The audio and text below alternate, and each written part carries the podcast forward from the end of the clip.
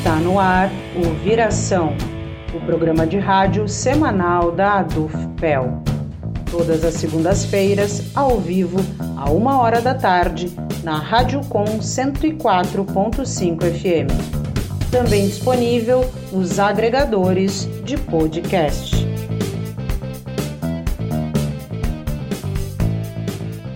Bem-vindo, bem-vinda está entrando no ar o programa Viração. Eu sou a Vanessa Silveira e hoje recebo aqui a advogada, mestre em Direitos Humanos e também faz parte do Comitê Latino-Americano e do Caribe para a Defesa dos Direitos da Mulher, Rúbia Abs da Cruz, que vai falar sobre o aborto como uma questão de saúde pública. Primeiramente, seja bem-vinda ao programa Viração. Boa tarde.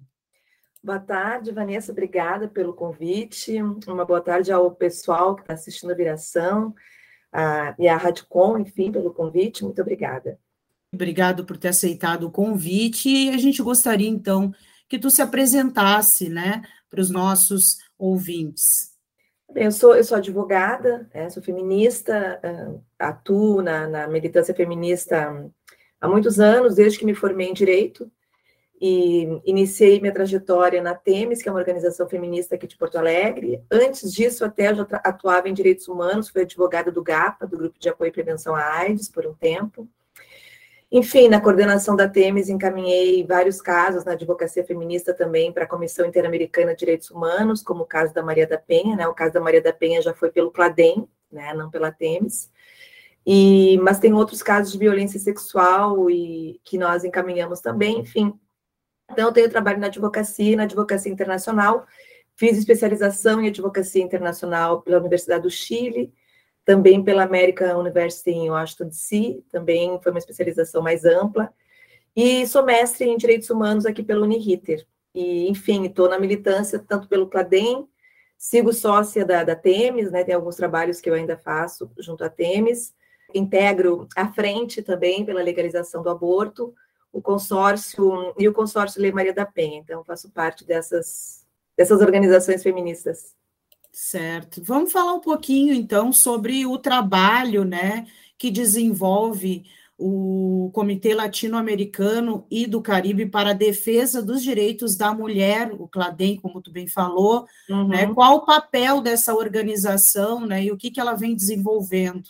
Sim, o CLADEM é uma organização que foi fundada aqui no Brasil, né? iniciou no Brasil ainda com a doutora Silvia Pimentel, que é a nossa grande mestra, ela é professora, doutora da Universidade de São Paulo, e, e ela já fazia parte dessa rede que é desde a década de 90 que existe, né? O, o CLADEM, CLADEM Brasil. E ele é um comitê, como diz o nome, de toda a América Latina, né? Até o México, ali no Caribe, Uruguai, Chile, enfim, toda a América Latina e Caribenha. Nós temos, é uma rede, na verdade, uma rede de advogadas feministas, é, e é um trabalho essencialmente jurídico, é, mas nós temos também algumas sociólogas, antropólogas que também fazem parte, né?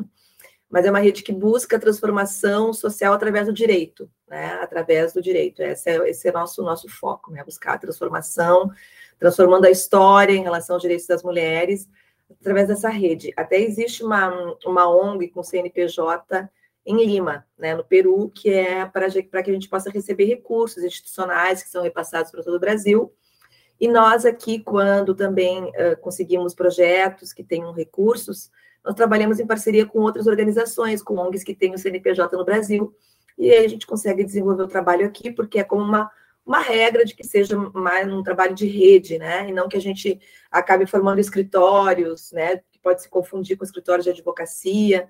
Então, a gente tem, mesmo organizada, é uma rede latino-americana em defesa dos direitos das mulheres. Certo. Ah, e o trabalho bem importante que a gente está fazendo já faz um tempo, claro que é em violência contra a mulher, tanto que foi Cladem que encaminhou junto com o CEGIL o caso da Maria da Penha, né, que tivemos muito sucesso nas decisões, a gente ainda monitora esse caso. Um, é, hoje, inclusive, vai ter uma reunião com, com o Conselho Nacional do Ministério Público, com o CNJ, Conselho né, Nacional de Justiça, com as peticionárias. Então, a gente representa a Penha, a Maria da Penha, que também participa através do Instituto, e pelo Cladem, eu e a Milena também participamos das reuniões, Milena Calazans, e, a, e pelo Segil também temos a Helena que participa, enfim, né? Então, segue o monitoramento de como a legislação tem sido representada aqui. Mas eu, o que eu queria dizer especialmente é que, embora a gente tenha esse trabalho de violência contra a mulher e também direitos sexuais e reprodutivos, já faz cinco anos, mais ou menos, que a gente tem se dedicado ao trabalho de gravidez na adolescência, das meninas, aliás, das meninas crianças, né, meninas mesmo. Então, a gente tem feito um trabalho de ninas madres, rugar ou parir, né? Quer dizer, brincar ou parir, porque elas ficam grávidas com 10, 11, 12, 13, 14. Então, nós começamos a ter um trabalho, desenvolver um trabalho bem forte nessa, nessa linha, uma campanha né, do Cladem. Voltando agora, né, tentando trazer a discussão né, mais sobre a legislação né, em relação ao aborto no Brasil. Quais são as falhas né, que envolvem essa legislação hoje, já que a gente agora, né, nos últimos nas últimas semanas, e depois a gente vai entrar nesse assunto, né, pôde perceber aí o quanto essa legislação ainda é falha quando se trata né, do aborto, mesmo quando ele é considerado legal no nosso país. Na verdade, não é a legislação que seja falha, né? O, no, o Código Penal possibilita o direito ao aborto legal nas circunstâncias de, de risco de vida materno, né? e em caso de estupro. A legislação é muito específica e a legislação, inclusive, não determina prazo para que isso aconteça em caso de estupro, em caso de risco de vida, ou seja, uma, uma, uma mulher que pode morrer, em especial uma menina que pode morrer se levar a gestação a termo até o final, ela pode realizar com sete, com oito meses né, eh, de gestação. É, mas, então, o que o que atrapalha a nossa legislação são os profissionais mesmo, né? São profissionais de saúde que se negam, alegam objeção de consciência. Então, em muitas cidades não existe o serviço de aborto legal, então é uma falta de política pública, não necessariamente de um problema de legislação. Claro que a gente eh, tem permissão, os permissivos né, legais no Brasil são nesses casos que eu falei, né, junto ao Código Penal, e nós temos também a possibilidade, em casos de, de fetos incompatíveis com a vida extra-uterina, como nos casos de anencefalia, que pode até ser ampliado para outras incompatibilidades de vida, mas o Supremo, né, Tribunal Federal, decidiu que é possível realizar, né, e chamam inclusive de interrupção da gestação, é, em caso de impossibilidade de vida uterina, até porque o feto pode morrer, ocasionar é, dentro do útero, né, do ventre materno, ocasionar infecções e a mulher também vir a morrer. Então, nesse caso, também não teria um prazo. O que nós não temos ainda na nossa legislação é a descriminalização completa, né? Como temos em outros países, até um período gestacional é possível realizar o aborto. Então, aqui as mulheres que realizam fora dessas circunstâncias podem ser ainda criminalizadas, né, de acordo com a nossa legislação. Então, o que falta, a falha no âmbito legal, seria a possibilidade de descriminalizar, né, até 12 semanas, ou como outros países têm até 16 semanas, ou até 8 semanas, como na Holanda, daí depende, né? Mas seria essa ainda, isso que falta para nós, e a dificuldade toda são políticas públicas e não só profissionais de saúde que se negam, como operadores do direito, né, como promotores de justiça ou até juízes e juízas que, quando se pede uma autorização, vêm a negar. Alguns colocam que eles não têm um, competência, só que daí a saúde fica sem uma resposta. Quando se diz que não tem competência, eles estão certos, porque eles não precisam decidir sobre algo que o Código Penal já disse que é possível, entende? E aí, normas técnicas vieram para regulamentar e deixar mais tranquilo para que o gestor possa realizar o aborto sem a possibilidade de criminalização. E agora um novo manual veio justamente, um manual do Ministério da Saúde, para um, dificultar né, a realização do aborto e não para ajudar. E Rubi, aproveitando isso, né, uh, teve uma decisão né, da Suprema Corte dos Estados Unidos e que recentemente uh, também abriu mais esse debate em relação à criminalização do aborto, né? Uh, o que que isso contribuiu para essa discussão é, aqui no Brasil? Na verdade, não contribui, né? É, é, é, negativa essa decisão, que é inclusive surpreendente, né? Décadas e décadas sendo possível a realização do aborto legal nos Estados Unidos. de repente vem uma decisão do Supremo Tribunal Federal e impede, né? Porque a decisão também era da Suprema Corte nos Estados Unidos. E aí agora a decisão ela não ela ela diz entre outras uh, uh, linhas que o executivo que o legislativo é que deve decidir sobre isso. É tipo como se o Supremo, com a Corte Suprema, o Judiciário não tivesse esse papel que é algo que deve vir da vontade do povo, da legislação, enfim. Mas na prática cortou é, a possibilidade de realizar aborto legal nos Estados Unidos. Inclusive, já se tem notícia de mulheres viajando para o México, né, americanas uh, viajando para o México, que tem algum, não é em todo o México também, mas como a Corte Suprema de um estado do México decidiu, né, que lá é diferente um pouco, que a nossa Corte Suprema se decide o nosso né, Supremo Tribunal Federal, vai incidir em todos os estados brasileiros. No México é um pouco diferente, abre um precedente, deixa mais tranquilo, mas na verdade é naquele estado específico, né, o estado do norte, que até tem o nome Ecaorrile, é que é possível realizar o aborto, né, em qualquer circunstância também. Tem um, tem um período também gestacional, né, mas descriminalizou. Né, é recente, é de setembro de 2021 essa decisão do México. É, na verdade, é um retrocesso né, para a discussão do aborto. Um retrocesso completo e que eh, não adianta, atinge mundialmente, né? É uma decisão que tem uma grande influência. Eu não digo que a Europa vai se influenciar tanto pelos Estados Unidos, mas nós aqui na América, na América Latina, nós somos muito influenciados pelos Estados Unidos, né? Politicamente, juridicamente, então, infelizmente, tem essa influência que não, não é positiva nessa decisão falando sobre países né, onde é possível realizar o aborto em qualquer circunstância, como funciona né, uhum. essa legislação nesses lugares. É, a gente até em pesquisa aqui descobriu um dado, né, porque a gente sabe muito bem que é, conservadores, né, que infelizmente criam essas leis ou mantêm essas leis, defendem né, que se o aborto fosse legalizado, os casos iriam aumentar. Mas, ah, segundo um relatório que saiu, inclusive, nos Estados Unidos em 2018, uhum. desde os anos 90, os registros da prática caíram de forma significativa nos países ricos. Uhum. E nas regiões em desenvolvimento não foi observada uma mudança significativa. Uhum. Eu queria que falasse um pouco sobre isso, sim. Então, isso é sempre uma discussão né, que aparece, né? Ah, agora as mulheres vão sair tudo correndo, vão tudo abortar, né? Como se fosse uma decisão simples, como se, né? Se não fosse algo que tivesse, enfim, é sempre difícil. É, eu acho que deve ser mais simples, sim, em casos de, de estupro, de risco de vida, né? Mas, hum, enfim, então é, isso não acontece, vai acontecer em situações limites, né? As mulheres não vão deixar de se prevenir para ficar grávida e fazer um aborto porque foi permitido, né? Então isso é ridículo. Mas esses dados, eles são muito. A gente, passe, a gente parte, digamos assim, de falsas premissas para fazer essa, essa avaliação. Primeiro, porque muitas mulheres, onde é criminalizado, fazem de forma ilegal.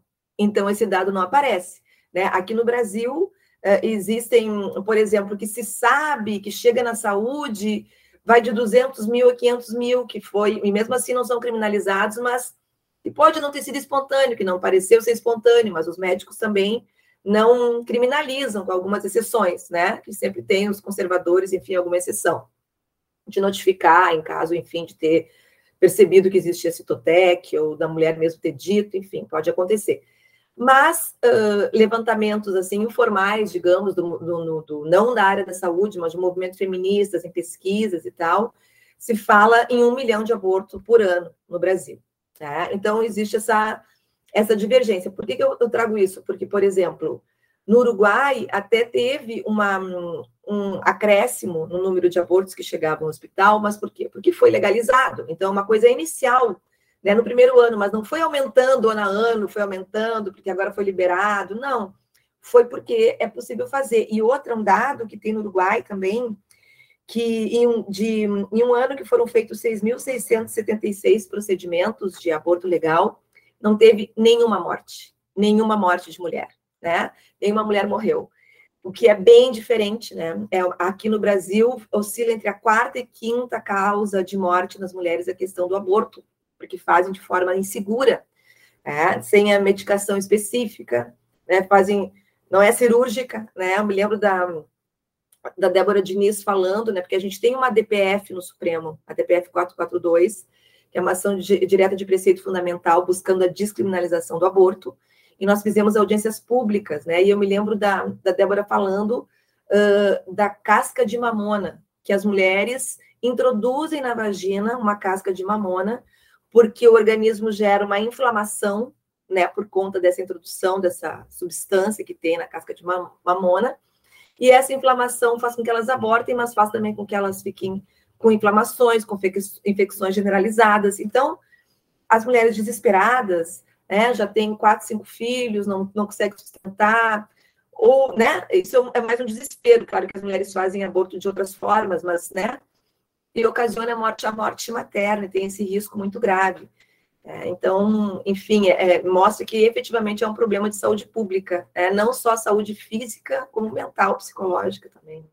Não sei se eu respondi sim, o que tu perguntou, porque eu falei sim, de outras coisas. Sim, eu acho tá. bem importante o que tu disse, porque desmistifica um pouco, né, essa discussão nesse âmbito, que a gente sabe que, infelizmente, pelo menos no nosso país, né? Quem é, minimamente uh, se preocupa com a saúde das mulheres entende quem é que morre de fato no Brasil realizando aborto ilegal, né? Porque, Porque por a exemplo, gente o aborto legal não aumentou, o aborto legal não vem no, no, né, aumentando a cada ano, ao contrário. Né? A gente tem um dado no Cladenc de, em todo ano, de, de 26 a 29 mil meninas, 26 mil a 29 mil meninas uh, chegam a termo numa gestação com menos de 14 anos. É, e desse número, uh, não é exatamente esse número, mas digamos que seja uma porcentagem de 10% é que consegue realizar o aborto legal. Em torno de 2.500 meninas conseguem realizar o aborto legal nessa faixa etária, porque são vulneráveis, né? É considerado estupro abaixo dessa idade pela nossa legislação penal. Né? Também tem essa possibilidade na legislação penal, é, mesmo que ela diga que tenha consentido ou que não tenha tido uma violência grave, por ter menos de 14 anos ou por mulheres que tenham algum retardo mental, problemas psicológicos, psiquiátricos, estejam drogadas, muito alcoolizadas, também vai ser considerado né, um estupro de vulnerável se ela não tinha consciência né, do ato. Mesmo que as meninas tenham uma certa consciência pela faixa etária, não é considerado. Né? E eu não vejo uma atuação do Ministério Público nesse caso, nem dos conselhos tutelares, é né, uma naturalização de meninas, em geral, pobres, negras ou indígenas, né? Da periferia ficando grávidas e é tudo naturalizado. Né? Então é bem complicado. É verdade. Sim. Uh, aproveitando né, que a gente está falando sobre isso, outra questão que é extremamente importante dentro dessa discussão é falar de educação sexual, né? E existe aqui, pelo menos no nosso país, um grande equívoco em relação a isso, né? Infelizmente, a gente vê muita coisa é, errada sendo dita sobre isso, e por isso também a gente não avança, e muitas dessas meninas não têm acesso né, a uma educação sexual que poderia começar lá no início da vida, né? Uh, enfim, a gente sabe que a cada faixa etária essa discussão ela iria evoluindo, enfim. Mas queria que tu falasse um pouco sobre isso. Por que, que existe tanto equívoco da população em relação à educação sexual e da importância né, que teria principalmente uh, aí para impedir, digamos assim, né, ou é, minimizar a gravidez é, dessas meninas ou de mulheres até, enfim. É, é, são equívocos, né? Além de ser um tabu essa questão da sexualidade, ainda porque a violência contra a mulher na década de 70 começou a ser desvelada no Brasil, né? Porque até isso não era comentado. Mas a violência sexual é mais recente ainda. São poucos anos que a gente tem conseguido dar visibilidade para esse problema. Inclusive, eu vejo ainda uma negação muito grande quando se chega no, no direito de família, que as mães alegam que a criança sofre violência sexual daquele pai. É, o judiciário parece que não acredita, ainda mais esse pai de classe média não acredita. Não, isso é coisa que só acontece na periferia. Não é, né? Não é. Então, a própria lei Maria da Penha tem a previsão de educação nas escolas, né? Que pudesse falar educação para que não tivesse discriminação, para que não tivesse violência, né? A própria lei Maria da Penha faz essa previsão e é uma lei federal, uma lei especial que não é cumprida nesse, nesse sentido, né? E tentativas que já se teve via executivo foram barradas, é, a gente viu aquela que chamavam de kit gay, que era uma forma de educação sexual, para que não. É, era uma educação sexual com mais liberdade, que foi mal interpretada, mais liberdade no sentido de que era para não descriminalizar, porque tinha muita violência, desculpa, discriminar, né? Discriminar, porque havia muita violência contra pessoas que são um pouco diferentes do que a sociedade determina que tem que ser um padrão de comportamento. Então, uh, para evitar violência que se pensou nisso. O Gladem mesmo ingressou com vários amigos, né, amigos curia, como se fossem amigos da corte, né, com uma, uma petição que pode se ingressar no Supremo, algumas tem que ter uma personalidade jurídica, enfim, ter conhecimento da causa para poder ingressar. E nós ingressamos com vários, com vários processos, porque uh, teve toda uma, uma ação conjunta né, dos fundamentalistas no sentido de, de a escola sem partido, muita legislação municipal, né, muitos vereadores, os partidos entrando, então as escolas não sabiam o que, podiam falar ou não, e não podia falar de gênero, gênero foi um, né, uma terminologia proibida, e o Supremo disse que sim, que pode falar de gênero nas escolas, que não tem problema. No Supremo, em, em várias decisões, inclusive reuniu muitos processos para ter uma decisão única, porque, né, eh, como teve essa, essa atuação conjunta em vários municípios, também teve uma atuação conjunta de resposta, né? E aí muitas ações chegaram no Supremo com essa, com essa questão, ou seja, nós podemos trabalhar sobre gênero, nas escolas, nós poderíamos trabalhar sobre educação sexual, que isso com certeza minimizaria toda essa questão de violência sexual que as meninas sofrem, porque uh, 70%, em média 70%, tá? Oscila de 60% a 80%, e isso é mundial, é no Brasil, e em vários países, e é no Rio Grande do Sul, e é lá no Nordeste. Uh, quem mais estupra meninas são os pais, é? em segundo lugar são os padrastos seguido de familiares, o avô, o, tio, o irmão, né? e, e, são os homens, né, que violentam sexualmente as meninas e os meninos. É, muitos meninos também sofrem violência sexual. É, aí é uma, uma, uma, equação um pouco diferente, que fica em torno de 30% são meninos, 40% são meninas, e 60%, 70% são meninas. E as meninas aparecem mais porque ficam grávidas, né? As meninas podem ficar grávidas, então é algo que se evidencia. Então, com é, certeza, a gente precisava ter educação nas escolas, é, a gente precisava avançar muito nisso. Certo, com certeza, e aproveitando né, que a gente está falando sobre isso, né, sobre abuso, enfim, e estupro, eu queria que falasse um pouco né, deste caso, é, que repercutiu muito né, nas últimas semanas, é, dessa menina de 11 anos, né, que teve seu direito aí é, constitucional violado, né, até conseguir de fato realizar o aborto. É, por que, que o caso dela não é isolado? De certa forma, tu já acabou respondendo, né? Falando um pouco dessa porcentagem de, de meninas e até meninos que sofrem o abuso, né? Por parte principalmente da família. Mas eu queria que tu falasse um pouco sobre esse caso aqui para gente. O que esse caso tem de especial e diferente, vamos dizer assim, especial não no sentido positivo, mas a peculiaridade, digamos assim, do caso, é que uma promotora de justiça que deveria preservar aquela criança que está em risco de vida é, não, não o fez. Né? Ao contrário, inclusive, essa, a gente tem notícia de que a promotora pediu, inclusive, um, exumação do feto, enfim, está querendo analisar DNA, quer achar um crime ali, de qualquer forma. É, e então é, começou pela própria promotora e a conduta da juíza. O que, que, que elas queriam, especialmente a juíza? Criar uma tese nova jurídica de uh, interrupção de gestação assistida, né? onde, onde esse feto, esse produto do estupro, né?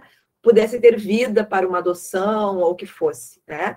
E um, mesmo com a menina que já está aqui viva, com 10 anos, que ficou grávida com 10 anos, já 11, pudesse morrer, né? Porque a menina por duas vezes já tinha ido na emergência com falta de ar, porque, né, aquele feto no corpinho, ela já não estava conseguindo respirar, né? Então, a peculiaridade é ter deixado essa menina abrigada por 40 dias para impedir justamente a ação das feministas quando ficassem sabendo, porque era algo legal, né? As feministas não estariam apoiando algo ilegal, né? Ao contrário, é a possibilidade de um aborto legal de uma menina.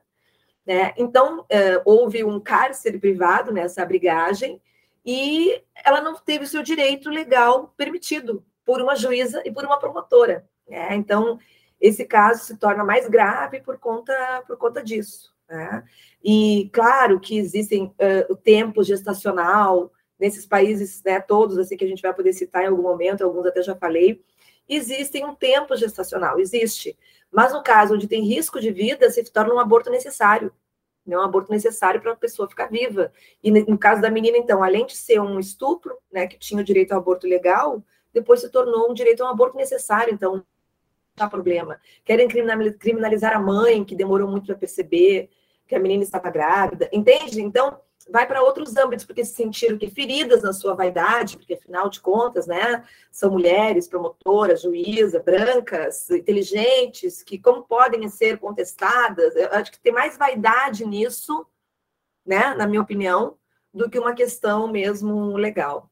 E falando um pouco sobre esse caso ainda, né, interligando com outro que também repercutiu sobre violência, enfim, que foi o caso da, da atriz, né, Clara Castanho, que também sofreu violência, né, foi estuprada e decidiu, então, entregar o bebê para adoção, que foi exatamente o que a, a juíza e a promotora estavam tentando, né, queriam impor para a menina de 11 anos, eu queria que falasse um pouco sobre os direitos que são garantidos para quem escolhe seguir por esse caminho e também aproveitar para falar sobre essa contradição, porque de certa forma, né, elas defendiam isso, mas ao mesmo tempo a atriz foi fortemente julgada por ter feito essa escolha. Exatamente isso, exatamente o quanto as mulheres são julgadas nas suas escolhas, qualquer que seja. Quer dizer, não tem julgamento nenhum em relação ao estuprador. Né? Não falaram do estuprador, no caso da Clara Castanha, por exemplo, nada foi dito quanto a isso, como aconteceu. Ela foi simplesmente julgada por ter feito um procedimento que é legal. Né? Inclusive, não precisa ser estuprada para dar o filho em adoção. Qualquer mulher pode dar o filho em adoção, isso não vai ser crime. Pode ter um julgamento moral, ético da sociedade, mas é possível, né? Legalmente é possível, mesmo que não se tenha sido estuprada. Né? Pode dar o filho em adoção. O que não pode é, enfim, o infanticídio, né? Querer matar o, o, logo que nasce, né? Ou deixar jogado no lixão, essas coisas, claro, obviamente não pode. Agora, dar em adoção, a criança, existe abrigos para isso, existe toda uma política pública para isso. Inclusive, tem até interesses financeiros né, em adoção de bebês. Infelizmente, a gente sabe que isso acontece, né? Tem tráfico de bebês. É, e, e, outras questões, às vezes, de, inclusive, de o bebê nasce, já tem uma família que pegou e depois vai regularizar. Isso sim também é crime, né? É considerado também criminoso, mas acontece. É, então, existe, existe esse direito, e a contradição é justamente essa, que tu vai ser julgada se abortar, vai ser julgada se der para adoção. A tua única saída é ser mãe de um fruto de um estupro, de uma violência que tu sofreu. É, parece que essa é a única possibilidade para a mulher né, na nossa sociedade, mesmo uma criança. Né? Ah, não, 11 anos vai criar esse filho, 10 anos, com 11 anos, né? Tipo, claro que a ideia ali da, da juíza da promotora era possibilitarem a, darem adoção, né, aquela criança, mas enfim, não, não é possível sobre, em relação a, ao sofrimento de uma criança, é? não é possível, o risco de vida de uma criança, esse tipo de atitude. É, Rúbia, ao longo da nossa entrevista, a gente já falou um pouco sobre isso, né? Da importância do aborto ser considerado um problema de saúde pública no nosso país. Né? Uhum. E, uh, mas eu gostaria que tu aprofundasse um pouco isso, principalmente porque a gente sabe quem é que morre, né? Uh, quais são as mulheres que mais são afetadas pelo fato do aborto ser considerado um crime no nosso país. Então, nós, uh, feministas, já falamos que é um problema de saúde pública há décadas, né? Que o aborto é um problema de saúde pública. Mas eu me lembro que teve eco isso, foi durante o governo Lula, porque teve um ministro, que eu me esqueci o nome dele, embora eu seja grande fã dele, nesse momento eu esqueci o nome dele, que foi quem trouxe essa fala, que aborto era uma questão de saúde pública. E, bom, isso ecoou e tal, mas por que que é? Justamente porque as mulheres morrem tentando realizar o aborto. É, a, não existe um trabalho efetivo para evitar que as mulheres engravidem. É, deveriam ter insumos em postos de saúde, né? Independentemente da, da idade, a gente sabe que quando são menores de 14 anos tem que estar a mãe ou o pai, só que elas não contam para a mãe e para o pai que estão tendo relação. Isso quando não é o próprio pai, né? Que, que, que, que violenta as meninas. Mas, enfim, tem uma dificuldade né, também nisso. Então, seria necessário, além da questão da educação na escola, né, que a gente já trouxe aqui, que dentro dos postos de saúde tivesse distribuição efetiva de pílulas, né, de, de, de outros insumos, uh, que fossem possível, DIL, né, enfim, outras possibilidades para que as mulheres não engravidassem e que isso fosse gratuito e, enfim, né, isso é o que deveria ser. E, inclusive, a, a pílula de emergência também ser possibilitada em postos de saúde, né, ser oferecida, e que as mulheres saibam que pode ser em qualquer circunstância, que a pílula de emergência não é só pra, em caso de estupro, né, em caso de ter rompido a camisinha ou de ter, ter, usado, ter tido uma relação desprotegida, né, que é possível, isso tem em farmácias. Não sei qual é o preço, deve ser uns 50 reais, não sei. Não, não sei ao certo, quer dizer que também, dependendo para algumas mulheres, é cara, né? Mas é, começa por aí, porque a gente não tem essa possibilidade para evitar que o aborto aconteça. Né? Então já começa por aí. E depois disso, por ser considerado um crime, e muitas mulheres que não têm condições de ter esses filhos recorrem a outras formas, então isso também incide de uma forma tornando ainda o custo para o Estado brasileiro, por exemplo, ainda maior, né? porque daí tem uma hospitalização, precisa ter medicação, tem soro, e tem uma medicação para que seja expelida a placenta, né, que pode dar inflamação, enfim, infecções.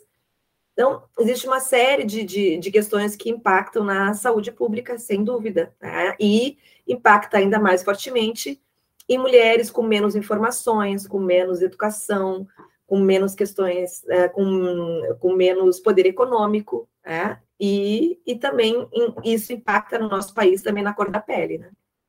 É, são conjuntos de políticas públicas que não existem, né, que não são efetivas para resolver a prevenção, na verdade, né, de uma gravidez. E aí, quando a mulher ainda fica grávida e não deseja, né, sem desejar, acontece é, o fato de ser criminalizado essa circunstância do aborto. Uhum. E outra questão também que a gente não falou aqui, que é muito importante, que é que nenhum contraceptivo é 100% seguro. Então, na maioria das vezes, a mulher não queria de fato engravidar ou tentou se prevenir e não teve a efetividade né, dessa prevenção.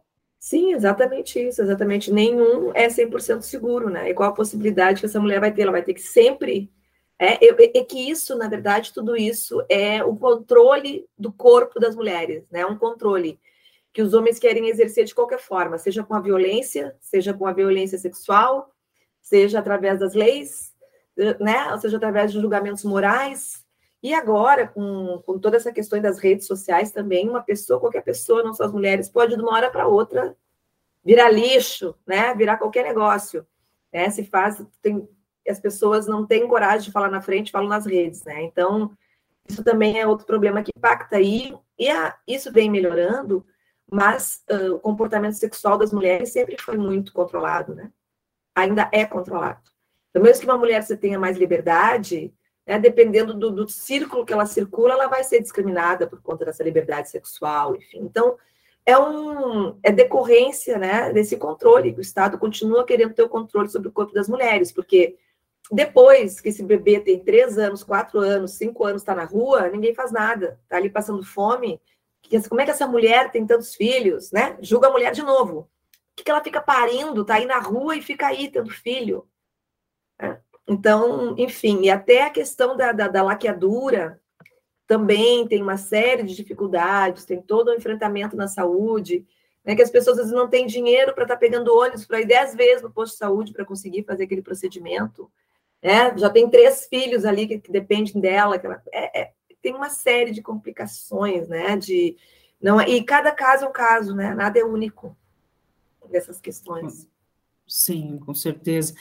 Uh, falando dessas posturas, né, Rúbia, é que tanto a juíza teve em relação à menina essa de 11 anos, quanto a profissional da saúde, que também é, acabou vazando né, as ah, informações em relação ao caso da atriz, é, essas atitudes, elas é, são consideradas crime porque além de antiéticas, né, ela está violando ali uh, algo que é íntimo daquela mulher, né? Mas uhum. infelizmente, como tu bem disse, caiu nas redes, todo mundo comentou, viralizou todas essas histórias e essas atitudes eh, poderiam ser consideradas crime ou não são consideradas no nosso país? Podem, podem ser consideradas, na verdade, são inconstitucionais, totalmente inconstitucionais, que é a nossa lei suprema, né, a Constituição Federal, porque justamente a Constituição diz que tem que ser, eh, né, a privacidade e a intimidade têm que ser preservadas como um direito fundamental, é, que não foram nesses casos. No caso da menina, foi inclusive a, o jornalismo é que conseguiu possibilitar o direito dela realizar, senão não teria acontecido nada, né? Se não tivesse vindo a imprensa, não teria acontecido nada. E talvez a juíza e a promotora não sejam criminalizadas na conduta que elas tiveram, né? Mas a enfermeira pode ser criminalizada por uma violação à intimidade e privacidade, que seria, então, como um, um crime contra a honra, né? Um crime contra a honra, a pena é pequena, Inclusive, a própria vítima teria que ingressar, o Ministério Público não ingressa quando é crime contra a honra, não é uma ação pública incondicionada, que a gente chama, é uma, uma ação privada, né? Então, a própria vítima tem que ingressar em relação a esse dano. Poderia uma indenização por dano moral contra os jornalistas, contra a própria enfermeira, ela também entrar com uma indenização por dano moral, mas a criminalização é pequena nesse caso, mas é possível criminalizar sim né, dar o incômodo. E dentro do próprio hospital, na área de saúde, uma ação ético-disciplinar também pode ser movida contra essa enfermeira. E talvez no âmbito do CNJ ou do próprio Conselho Nacional do Ministério Público, algum, algum também né, processo ético-disciplinar em relação à promotora e à juíza também possa acontecer. Mas a criminalização não, porque, é, inclusive, existe toda a possibilidade de decidir o que quiser, né? Eles têm que ter autonomia, cada integrante do Ministério Público pode decidir de acordo com as suas convicções e tal, claro, de acordo com a lei, né? Que nesse caso é, elas vão ter muita justificativa e fundamentos para dizer que queriam preservar as vidas, né? E aí vem toda uma, uma questão que talvez seja difícil, né? Inclusive, a juíza foi afastada e a promotora não. Eu não entendo por que a promotora não foi afastada e continua nessa, dessa insanidade né, de buscar ali uma criminalização, de dar continuidade ao caso, sabe? Encerra o assunto, né? Já aconteceu o que deveria acontecer legalmente. Né? Ela errou, então ela está procurando algo para que possa, inclusive, piorar a situação dela, na minha visão, né? Não sei, né? Porque existe todo um, uma proteção mesmo das instituições, né? As instituições se protegem, a gente sabe disso. Eu não sei o que dará.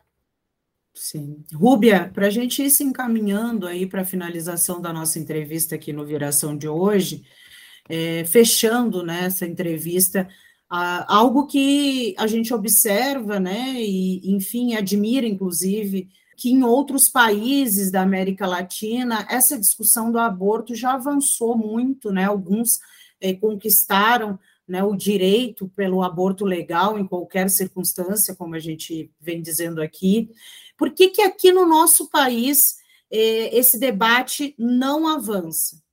São várias questões, né? É um país que deveria ser laico pela Constituição Federal, mas que na prática, em todos os lugares que tu entra no fórum, tem um crucifixo, né? Então tem uma forte influência da Igreja Católica e na última década também um fanatismo religioso evangélico, né? Que é mais do que um, né? Mais do que uma, uma enfim, não, não vou julgar, né? Porque dentro mesmo dos evangélicos tem várias correntes, né? Tem mais assim, mas veio um fanatismo muito forte de um grupo, digamos assim, de evangélicos também que assumiram poder, né? Assumiram lugares de poder no legislativo, no executivo. Então isso também impactou. Mas não é só por conta disso, porque antes disso nós já tínhamos um governo que era de esquerda e que também não avançou muito né, na questão do, do aborto. CPIs já foram feitas, tentativas de legislação já foram feitas e tudo é barrado, não, não avança no nosso país. Né? Então, acho que tem uma questão religiosa que acaba influenciando né, fortemente e, e, tabus mesmo, desconhecimento, né, que, eh, que influenciam. Então, nos outros países também é, são essas influências, né, e que acabam conseguindo pela luta feminista, e aqui no Brasil é incansável, né? a gente vem um, uma chapuletada de lado Supremo, da, da Suprema Corte dos Estados Unidos, e enfim, é, e a luta continua. E, uh, e a gente até vai fazer um estudo, o Cladem vai fazer um estudo mais para frente, pela legalização, em relação a todos os países mesmo, né, que já aprovaram como foi a caminhada. Sempre tem um movimento feminista envolvido, isso a gente já viu, mesmo que alguns países seja na construção de uma lei, então esse foi via legislativo, as feministas ajudaram a elaborar aquela lei, fizeram um lobby, né? Então, como foi a Lei Maria da Penha aqui também. E como, uh, uh, junto à Suprema Corte, bom, né? Foi toda uma organização das feministas para conseguir uma pessoa jurídica específica que pode ingressar com o pedido, daí as feministas ingressavam com o amicus curi, né? Então sempre teve uma, um, um, trabalho da, porque são as mulheres, né, que morrem, são as mulheres que sofrem discriminação, são as mulheres que são estupradas, então, uh, existe esse interesse, né, de não, das pessoas não serem obrigadas a ter um, um, um, filho, né, que é algo tão maravilhoso, que pode ser algo tão maravilhoso e tão bom, é ser obrigada, um, vítima de um estupro, né, de ter um filho de uma pessoa que tu não sabe quem é, né, enfim, é realmente bastante complicado. Então, eu, o primeiro, que até esse, para te ver, é tão antigo, é Cuba. Cuba legaliza de, desde 1965 né? É um país onde é legalizado o aborto sem restrição alguma, basta a mulher desejar, até a décima semana. Depois também a Guiana Francesa, né, até a décima quarta semana também é possível. Existem, inclusive, dois formatos, que é o medicinal, né, que é o misoprostol com uma outra medicação, é, é, não sei, quer dizer que no Brasil é que se tenta importar uma medicação mais moderna que o misoprostol, só se utiliza misoprostol, mas lá é medicinal e cirúrgico também, e é possível até a décima segunda semana, né, em caso de voluntariedade da, da mulher desejar. E depois, mais recentemente, nós tivemos também no Uruguai, que essa daí foi uma, embora tenha sido, foi o, foi o executivo, né, foi o presidente da República que entendeu que que deveria legalizar, né? Foi o Mujica na época, até a 12 semana, e em caso de estupro, até a 14, né? Uma ampliação em caso de, de estupro. Aí, recentemente, foi na Colômbia, né? A Corte, a Corte Constitucional, ou seja, foi no Supremo, então cada um é no âmbito, né? Foi no Supremo, é, é o sexto país da América Latina agora onde não é mais considerado crime, a Colômbia é, até 24 semanas, inclusive é bem, é bem mais amplo, né? Uh, na, na Colômbia, o período. No Chile é até 14 semana, foi uma modificação no Código Penal, então foi a Câmara dos Deputados, também foi via legislativo, é, e foi em setembro de 2021. Uruguai, a Argentina, né? A Argentina foi até 14 semana e foi no legislativo. O Senado Federal foi que aprovou e até 14 semana, né? Foi no parlamento. Eu acho que são esses os nossos países ainda que liberaram de uma forma mais, mais ampla, né? E a Cuba e Guiana eu nem sabia, eu já falei do Uruguai antes, né? E, e o México, né? Que eu, que eu mencionei também, que também foi uma corte constitucional, mas de um estado específico, mas que abre um precedente, assim, para todo o estado. E, enfim, no, o que a gente precisa no Brasil é ser menos uh, fundamentalista, conservador e, e, priorizar a vida das mulheres, né? E não o, o fruto de uma violência, né? Então, acho que esse que é o ponto principal. E, e em, em, relação às religiosidades, a Itália é um país onde o aborto é legalizado e a sede do Vaticano, da Igreja Católica, fica nesse mesmo país, né? Então, precisamos avançar.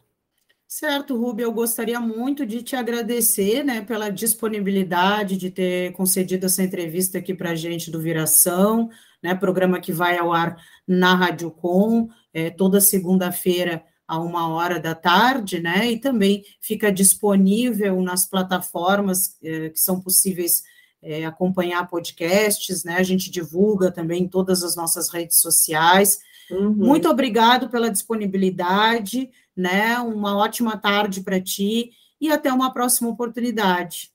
Obrigada, querida, parabéns por estar trazendo esse tema. É importante extremamente importante. A gente ouviu aqui, então, uh, a Rúbia Abs da Cruz falando sobre o aborto, né, como uma questão de saúde pública, principalmente aqui no nosso país, onde essa discussão, infelizmente, é, não avança, né, e muitas vezes até retrocede. E a Rúbia é advogada, mestre em direitos humanos, faz parte do Comitê Latino-Americano e do Caribe para a defesa do direito das mulheres, né? Rúbia Abs da Cruz. Obrigado, querida, e até uma próxima. Obrigada, até uma próxima. O Viração é o programa de rádio semanal da Associação de Docentes da UFPEL, a DUFPEL, seção sindical do Andes Sindicato Nacional. O programa é apresentado todas as segundas-feiras, uma da tarde, na Rádio Com 104.5 FM.